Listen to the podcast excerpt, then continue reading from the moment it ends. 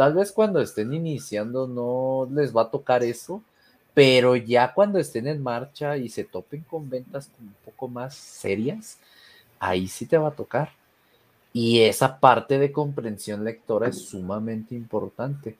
Y si tú no le haces muy bien a eso, pues consíguete a alguien que sí le sepa bien a eso. Y asesórate a decir, mira, esto no le gusta, esto sí te gusta, esto sí te conviene. Hay que asesorarse. O sea, porque obviamente no podemos conocer todo en el mundo. Pues no. ¿Vida? o sea, ya calmado puedes pensar lo que quieras, pero cuando, cuando te dejas llevar por la emoción, es la, la perdición. Pero no es tanto que pues necesitan dos o tres personas que tengan mínimo una o dos que tengan una visión a largo plazo.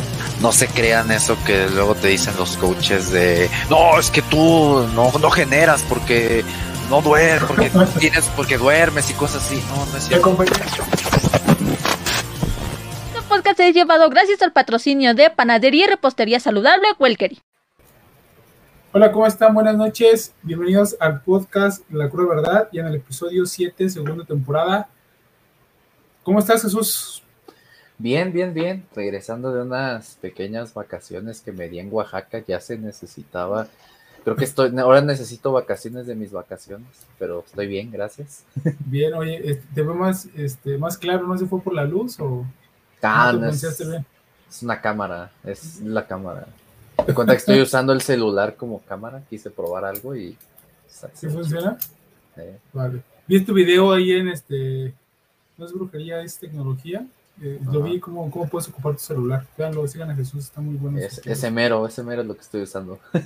Ya viste, soy, soy tu fan ahí. Gracias. Gil, ¿cómo estás? ¿Qué tal? Igual yo no vengo de vacaciones, yo quisiera decir lo mismo, pero todo bien, todo bien de este lado.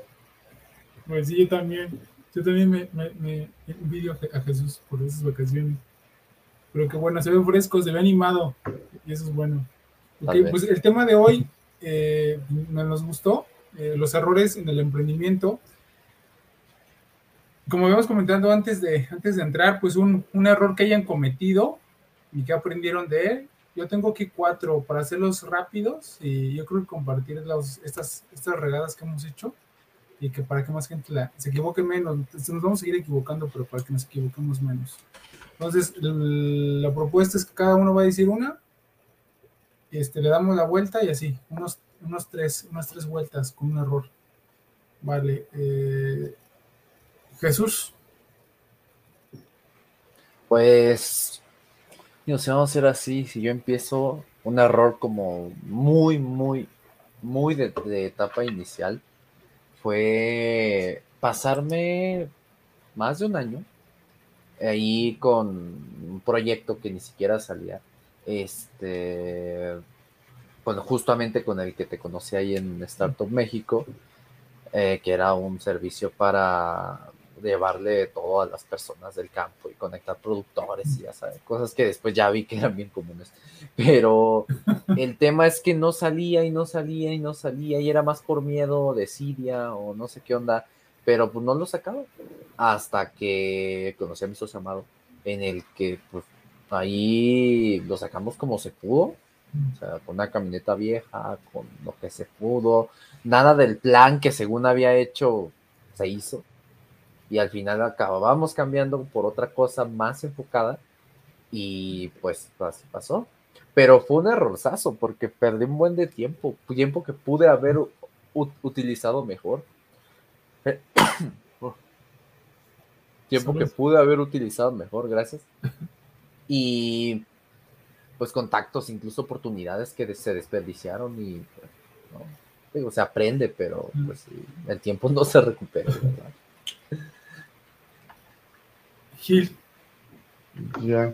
Yo, yo, estaba pensando, y de hecho hay uno que es más o menos actual, que, que, que, igual me ayudan a resolverlo, o nada más me escuchan como terapia, que es el de la comunicación, pero por ejemplo con los socios. O sea, cuando tienes a una persona que, eh, no sé, está cometiendo algún error o, algo está haciendo mal, y para decírselo que te cuesta trabajo.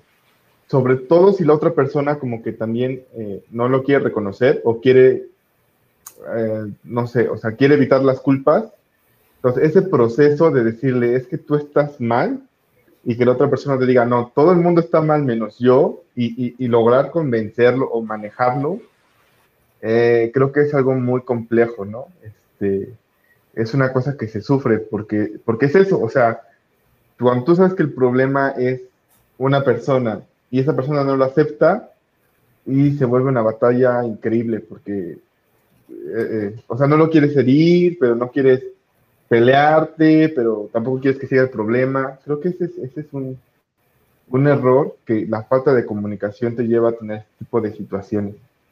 Ese, ese es un error que, que, me ha tocado. Yo lo veo más como una situación. Ahí, Jesús, un consejo para mejorar la comunicación con los socios. Ahí con el micrófono. Listo. Yo creo que primero en a veces algo que uso es no tener como expectativas, porque esa falta de comunicación a veces es miedo, a veces son expectativas altas en las que quiero decirte algo, pero en realidad no quiero porque me da cosa.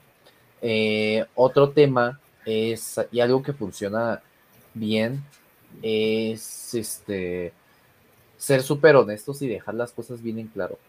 Este, al final, pues es una relación de trabajo, sí puede haber, se pudo haber formado una amistad o algo por el estilo ahí, pero es una relación de trabajo y hay que mantener ahí este, separado el trabajo y la amistad y seguir adelante.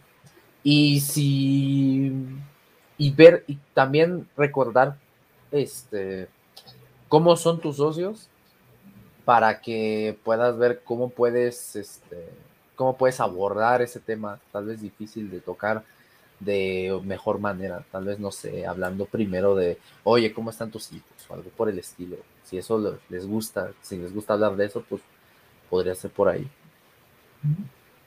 Ya mi punto de vista es que si tienes que tener la conversación. O sea, si no, si no, si la dejas pasar, pasar, pasar, se va haciendo más grande, más grande y te, empiezas a, a llenar la, cabeza de ideas que no van.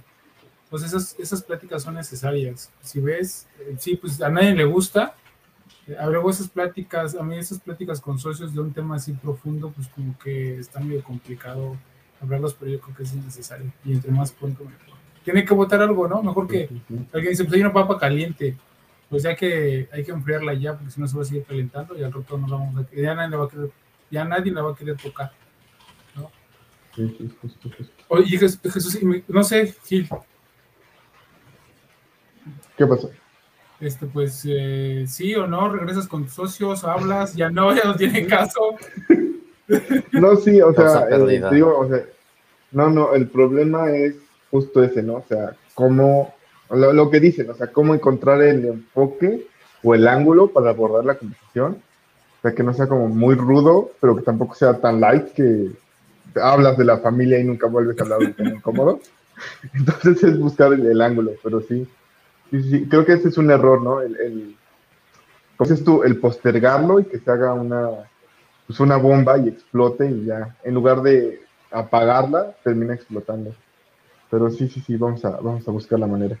Oye, Jesús, regresando un poquito, me, quedé pensando, te iba a preguntar, pero quería estructurar bien la pregunta. ¿Qué te hizo tomar la decisión ya de sacarlo? ¿No crees, o sea, si fue un socio que te haya empujado o, qué fue lo que te hizo? Ya, pues ya la estoy cagando, ya pasó mucho tiempo y no sale esto. ¿Qué crees que lo que pasó para, para que no nos pase? Pues en parte sí fue mi socio, eh, que me ayudó a empujar que saliera de, esa zona de confort.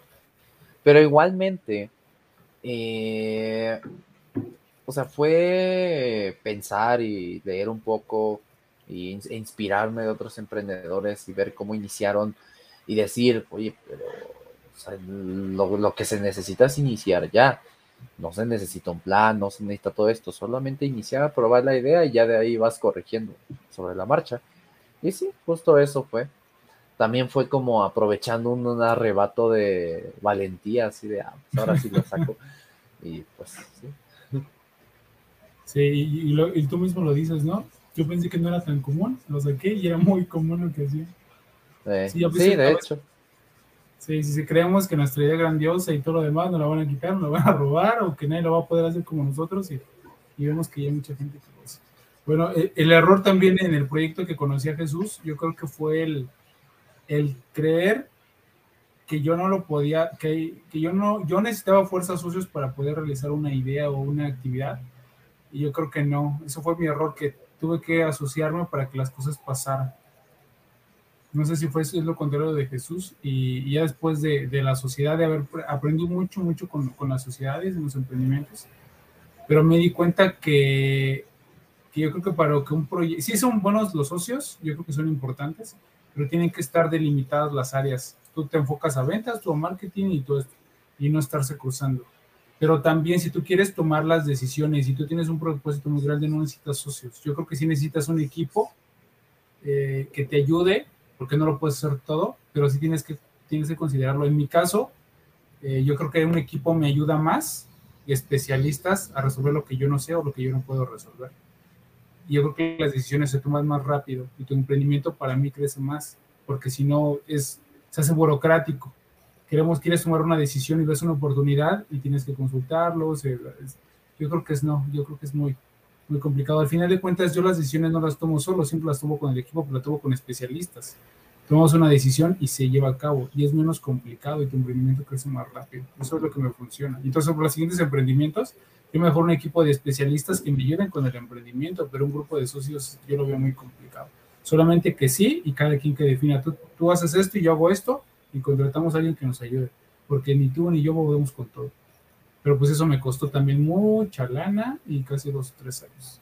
¿no? Ya lo aprendí y ahora que ya hago lo contrario, pues realmente está funcionando esto.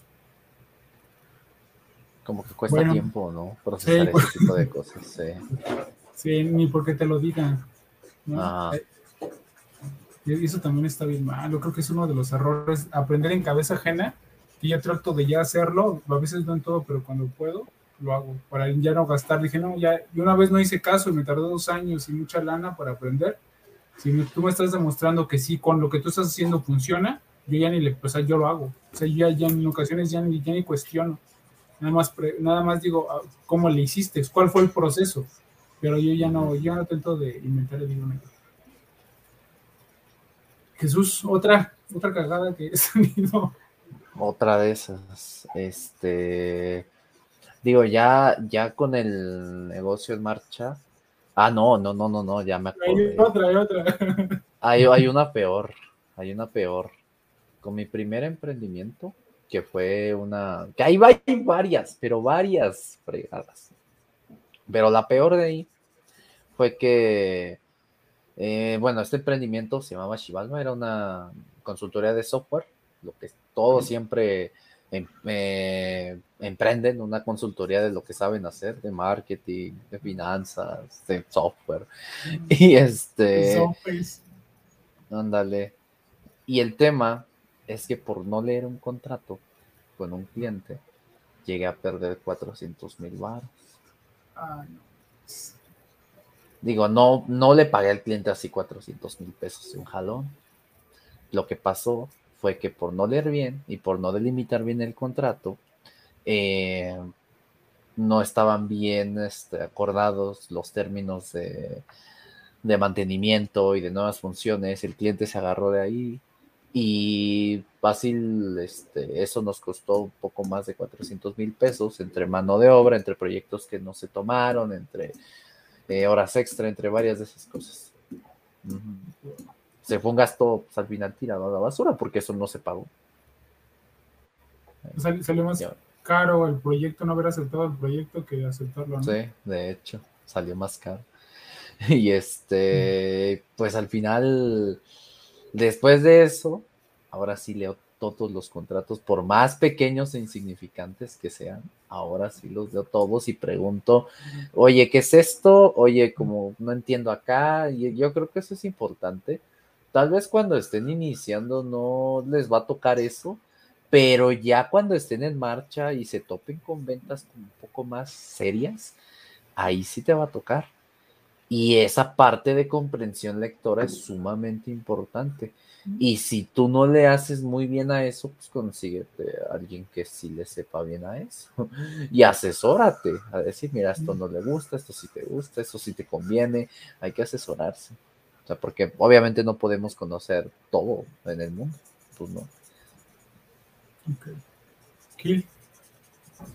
Ya, yo, yo creo que otro que supongo que también es muy común y también tiene que ver con dineros, los impuestos. O sea, el, el, y no es tanto el deber o no deber, sino cuando estás con, con un grupo de personas y hay alguien encargado de ver los impuestos y confiarte, ¿no? Y, y, y, no, y me pasó que la respuesta es, ¿y cómo van los impuestos? El contador sabe, y es como de, ya sé que el contador sabe, pero ¿qué te ha dicho el contador? Entonces creo que eh, ya después, cuando supimos que había deuda y todo, wow. fue un relajo. Pero eso, yo creo que aunque sea un contador y hay una persona encargada, sí tiene que haber un seguimiento, porque eso eh, se acumula y se hacen multas y es un horror. Y luego es que si debíamos, no debíamos, es que podíamos meter esto, es que si me hubieran dicho hace tres meses, hubiéramos movido acá, movido allá. Entonces creo que también es la parte menos favorita de la gente, pero es la que más te duele. Entonces, si, si, si hay un error ahí, deja tú un contrato malo, aquí sí, sí te ponen ahí un castigo muy fuerte. Yo creo que también los impuestos, los impuestos son un lugar donde te toque o no, tienes que estar pendiente si estás al corriente. Nada más por el puro hecho de que estás tú metido, porque si no se vuelve un problema muy grande. Sí, sí yo, yo también tiene, tiene pocos meses que empezamos a pagar impuestos ya, ya con los proyectos, porque pues siempre salimos como negativos. Y la primera vez que pagamos impuestos dijimos, oh, a ver, ¿cómo se paga esto? ¿Y cómo? ¿Por qué? Y hoy, si no soy millonario. Sí, sí, sí, sí. Y el contador sabe, pues hablamos con el contador y dice, no, pues es que ya, o sea, ya, ya es momento de pagar porque ya usamos todo lo que tenías guardado. Y dice, oh, y, y pues sí, este, pues paguen sus impuestos. O sea, eso digo, páguenlos, pero sí duele pagarlos, ¿eh? porque cuando estás de Godín y ves la nómina, te los quitan y dices, ching, ¿no? Ya ni tienes oportunidad. Pero cuando te los quitan de este lado con toda la inversión que tienes y los temas, digo, ay, en este caso sí nos dolió por acá. ¿eh? No fue mucho, un poco, y estamos al corriente, pero sí duele, ¿eh? Sí duele tienes que estar bien al pendiente de eso. ¿eh? Sí, sí, sí. No. A, bueno. a, mí me pasó algo así. Yo quise eh, llevar mis propios impuestos. no sirvió. Pasé de tener este, citatorios del SAT.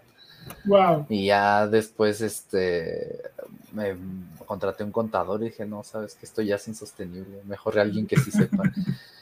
y mágico el contador de, me pasó de citatorios a tener saldo a favor, que nunca me lo han pagado, pero ya por lo menos no pago.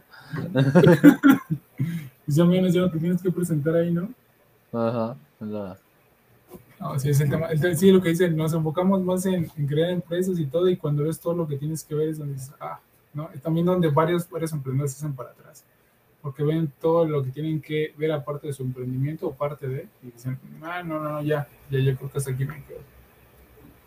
Bueno, el, tema que también cometí al inicio fue el tema de la inversión, y lo hemos platicado también aquí en el podcast, es que buscas inversión, quieres emprender y lo primero que quieres hacer es buscar lana para, para que se cumpla tu sueño y levantar capital y todo.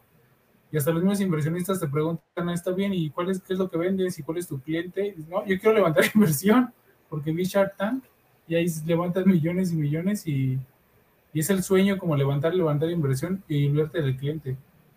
Y ese creo que fue uno de los temas que al inicio de los emprendimientos tuve, que nada más iba por, por la inversión y querer saber cómo bajar recursos y todo lo demás. Y lo más importante es el cliente. Cuando te enfocas el mismo, te, te, este inversionista va creciendo contigo, va creciendo con tu proyecto, te va pidiendo más.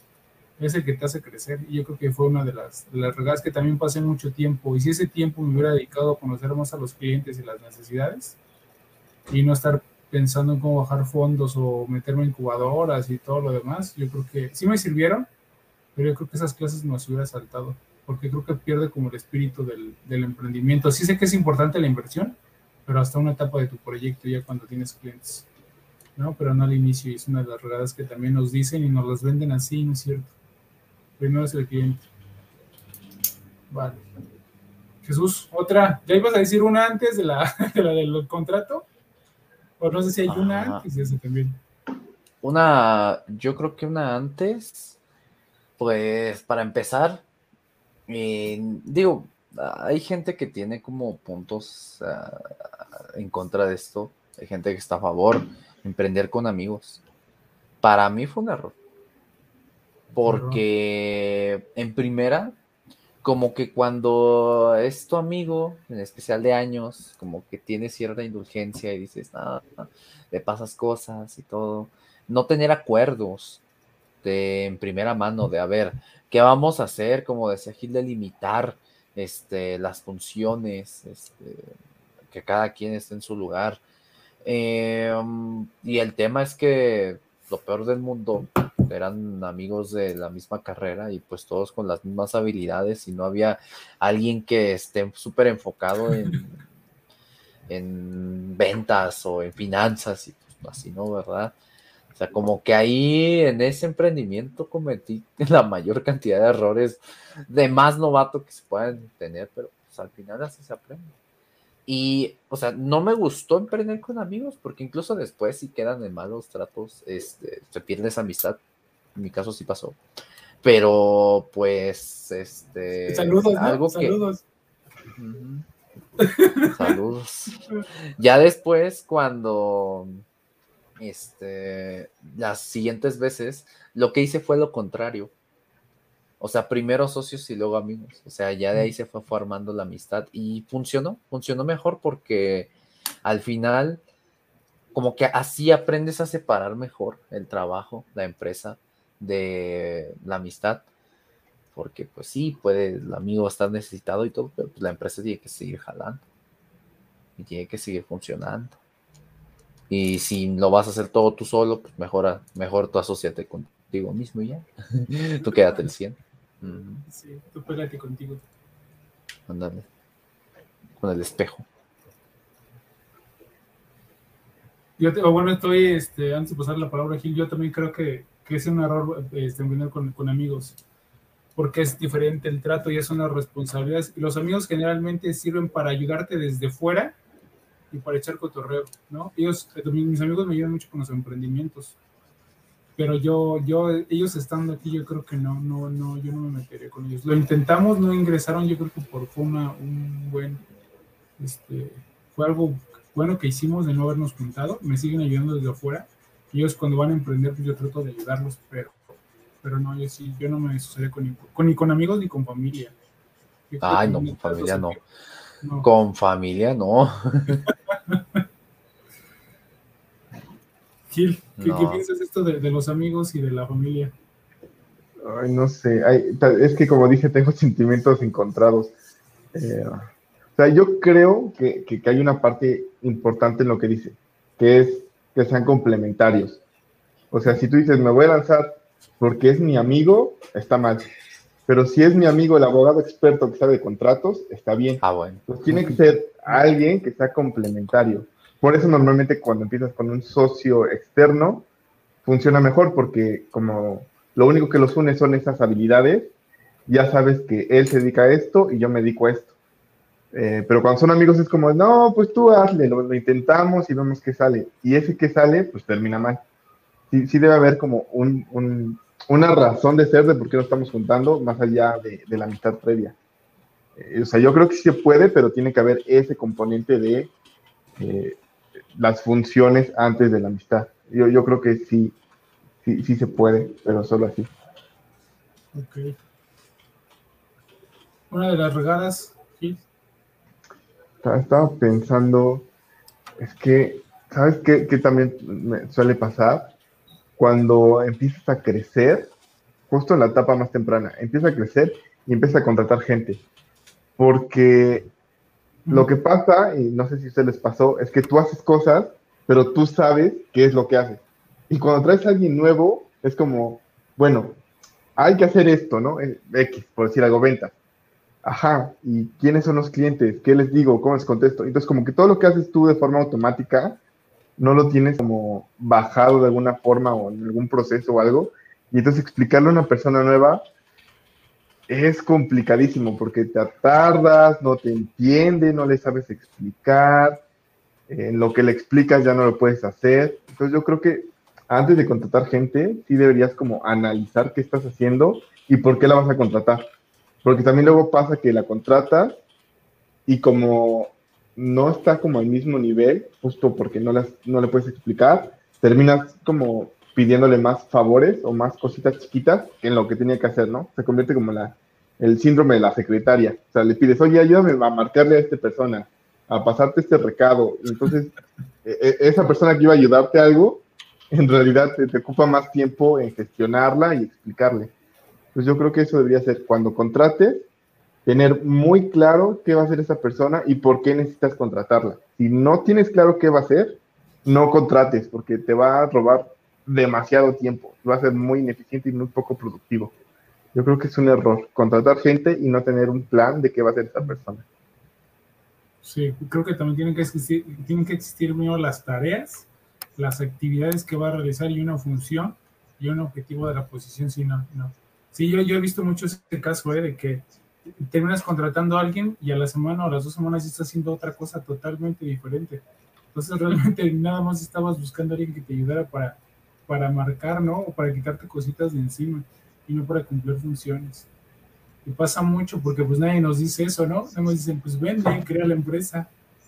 ¿no? Y nadie te habla del equipo, ni de la estrategia, ni del efectivo, ni de la sociedad, ni de los contratos.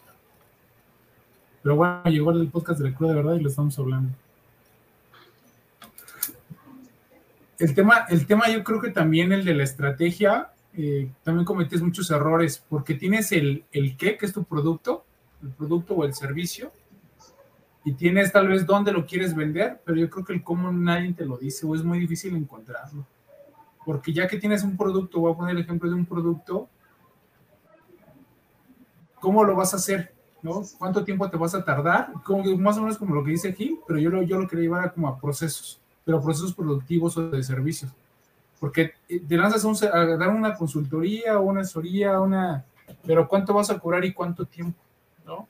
Y nadie dice, pues de tanto, o sea, vas a cobrar de esto a esto, o vas a hacer un producto y tu capacidad es esta, ya la pegaste, ¿qué vas a hacer? No, pues es que yo lo voy a hacer así y yo me, yo, yo yo me gasto tanto, entonces ya al momento de fabricarlo se, eleva tu costo, luego lo quieres transportar y, se eleva el costo de logística y el cómo no nos lo enseñan. Y es muy, es muy, muy pesado y muy, muy desgastante y también nos lleva mucha lana. Porque en lo que le entendemos cómo poderlo estandarizar, y lo quieres hacer tú, y como dice aquí, ya cuando lo tienes más o menos este, calibrado, tanto para producir o para dar el servicio, lo quieres pasar a alguien o algo, a una máquina, o sea, a una máquina procesar o a alguien y es bien complicado. Porque dices tuyo y ya al momento de pasarlo no lo pasas bien y ya no le contesta el teléfono como tú lo contestarías y estás así dando vueltas, dando vueltas porque no tienes, no, no tienes nada. Y eso pasa, nos pasa mucho, ¿no? Y, y eso pues, yo creo que lo aprendí estandarizar, ¿no? Y, y, luego creemos que es una pérdida de tiempo, decir, ay, pues este, no, pues que necesito vender, pero necesito estar con el ya crees vas a estandarizar. Se, te va alguien, regresa alguien, eh, ingresa alguien nuevo y te pasas mucho, mucho tiempo enseñándole y pierdes una cantidad de, de oportunidades en estar capacitando o en estar profesionando tu producto. Bueno, Jesús. A ver, otra, otra de esas regadas. Este, híjole, hay varias. A ver. creo que este va a ser el, el episodio 7. Ah, ¿no? Ah, no lo dudo. No lo dudo, eh, de plano. Yo creo que otro punto es el de. Mira, yo ya avanzando un poco más. Dilo, en dilo, el Jesús, dilo, dilo, dilo, dilo. Sí, ya, ya avanzando un poco más en el emprendimiento, cuando te vuelves ya como más empresario y todo esto, eh, piensas que ya te puedes desatender totalmente del negocio.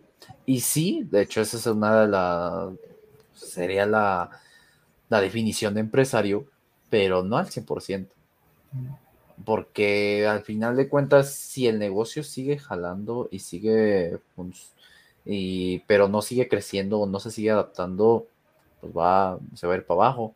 Y me ha pasado con Wild Entrepreneur que pensé que ya estaba consolidado, que ya iba por buen camino, se veía acá, y yo me empecé a hacer otras cosas, lo desatendí un poco y después ver los golpes y dices, chin, ¿por qué no pasó esto? ¿Por qué no se hizo esto? ¿Qué pasó?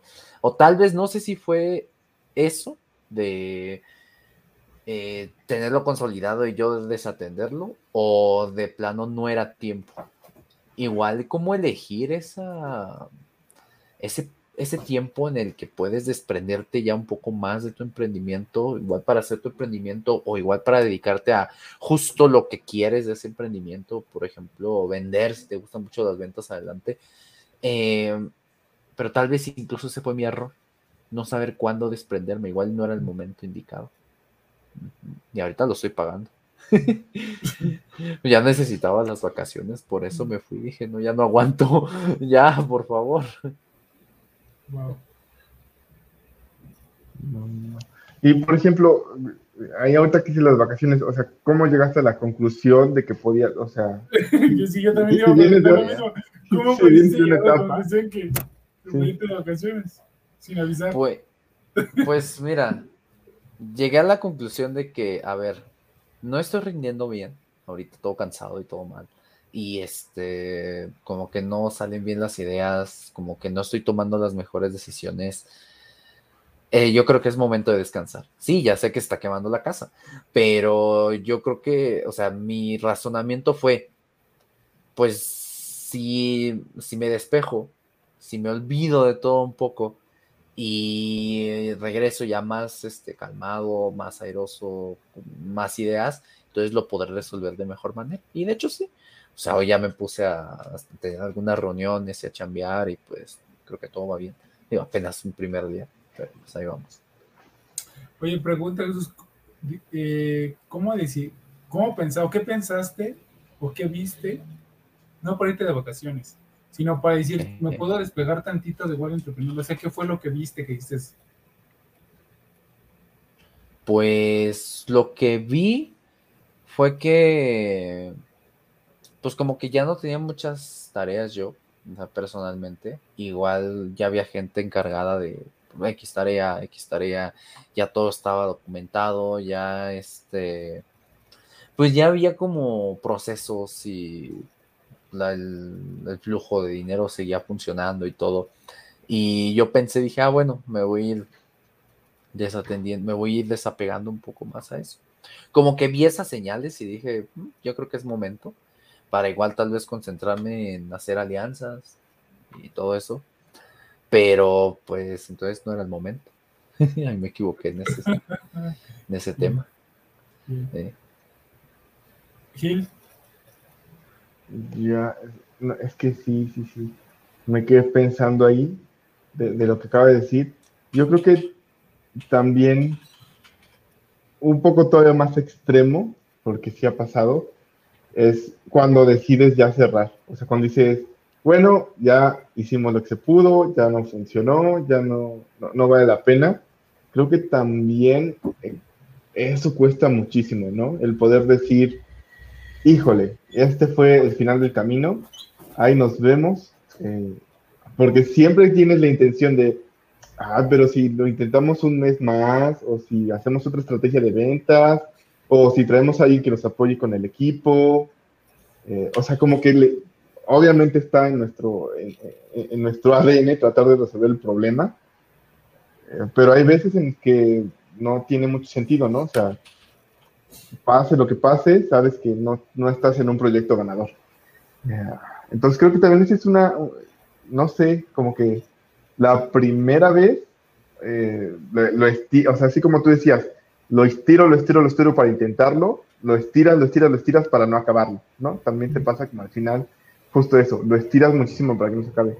Entonces yo creo que también ver las señales de que algo no está funcionando, ya sea el equipo no está rindiendo, las ventas no están aumentando, no estamos sacando para los gastos, estamos inyectando dinero y no, no, no salimos. O sea, creo que darte cuenta de esas cosas y decir, ok, le voy a dar un plazo, dos, tres meses, y si no se compone, cerramos.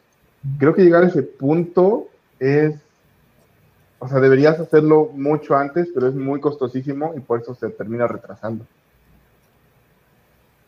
Pues sí, es, es uno de los errores. ¿Hablaste de un emprendimiento o de un noviazgo? Porque creo que es lo mismo. Sí, sí, sí. Sí, sí. No, sí, todo en la vida, los cierres cuestan, los cierres cuestan. de lo que sea en la un- vida. se, se me fue el nombre, pero hay un sesgo, ¿no? De eso. ¿Es el- Eh, sesgo no sé. cognitivo? Ah, Sí. no, hay, hay- hay Cuando una cosa mucho que... tiempo, cuando inviertes mucho tiempo y quieres, aunque te sigas lastimando y aunque sigas perdiendo y todo, pero no lo quieres cortar por todo el tiempo invertido. No recuerdo cómo se llama ese sesgo. Sí, sí, sí. este, sí, sí, sí, costos no hundidos. Son los costos sea, es hundidos. costo hundido, exacto, el sesgo de costo hundido, de que te ha pasado el tiempo y, y con una relación o con un emprendimiento dices, no, ya le metí, sí, pero pues le vas a meter más, ¿no? Es igual también cuando tienes un, un, una- un- un alguien del equipo que sabes que ya necesitas despedirlo y el tema de la liquidación y todo, dices, pues es que me va a costar, sí, pero si no lo corres hoy, mañana es una, lo, a lo mejor tienes que pagarlo de un año de sueldo, pero mañana es un año y un día, ¿no? Y es un año y una semana y no postergas, postergas, postergas Sí. y se convierte en una bola de nieve, ¿no? Y también No, y además porque sabes que ya no funciona. O sea, dijeras tú, bueno, Sí. pero se va a arreglar. Pero si ya no funciona, es como de, bueno, ya, ya, hasta aquí. Pero cuesta, cuesta. Exacto, sí, ya no se va a pelear conmigo, ¿no? Ya me va- ahora sí me va a besar y no, ya no te besa, ya mejor la decides terminarlo. Y entonces, eh, Esta es la buena. sí. No, pues que yo también tengo, tengo, tengo varias, ¿eh? Este, ya llevamos 35 minutos, yo creo que me aviento otras dos o tres, Jesús también. Eh, si quieren, o conclusiones, Jesús, este, del, del podcast, para no hablar más de, más de tus errores, y yo creo que se va a Estos repetir. ¿eh? Emprendedores. Eh, esto es como emprendedores anónimos, una cosa así. Exacto. Si, hay- si hay un, este, Hola. una, plataforma, una plataforma, Mi ¿no? nombre Se es Jesús. Fu- Fucking Night. O algo así de, de- Ajá, cuando vas, sí, ¿verdad? Nights. Sí, va.